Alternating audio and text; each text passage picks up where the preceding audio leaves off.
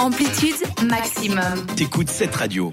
En ce beau mardi, je devais vous présenter une légende du ski de fond. Dans ma première pensée, je commence à écrire comme ça. Puis hier, j'allais à l'entraînement de foot et puis avant de partir, boum, une annonce sur mon téléphone. Je regarde, corps du monde. Je dis quoi? Puis du coup, j'étais obligé de revoir Ah ma bah chronique. Et puis euh, du coup, ce soir, on va parler de saut à la perche, du coup, Bah mais oui. plus précisément de Armand Duplantis. Et c'est lui qui a battu le record en Et question. c'est lui qui a battu Ah. son record en question. Hilaria, t'avais tendu la perche. avec- C'est Ah exactement ça, belle. J'adore. Et parce que je suis hyper gentil comme type et puis que c'est la journée de la C'est femme, vrai.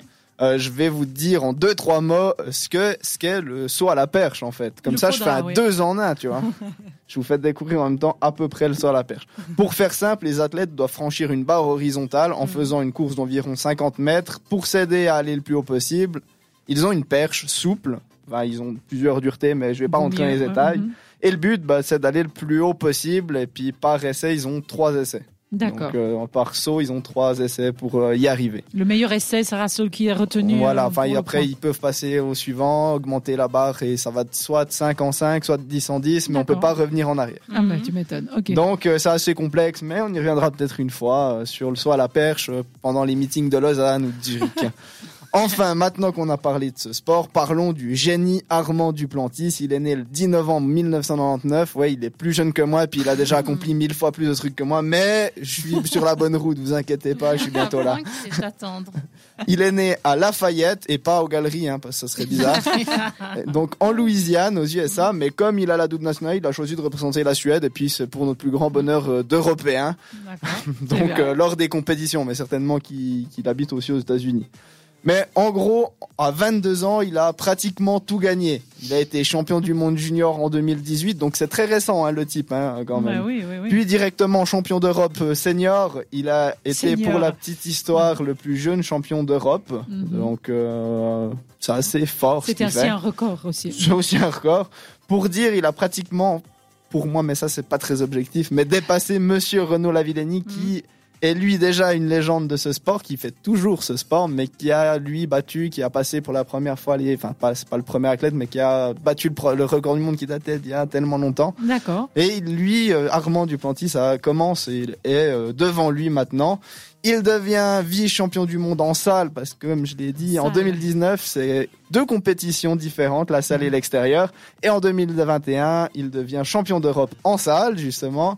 Et euh, sacré palmarès à 20 ans, mais c'est pas fini parce que concrétisation JO de 2021, enfin 2020 qui sont passés en 2021, D'accord, ouais, à Tokyo. à, à Tokyo, il devient donc champion olympique et c'est énorme. Pourtant, son saut n'était pas énorme que ça, c'était 6 mètres 4.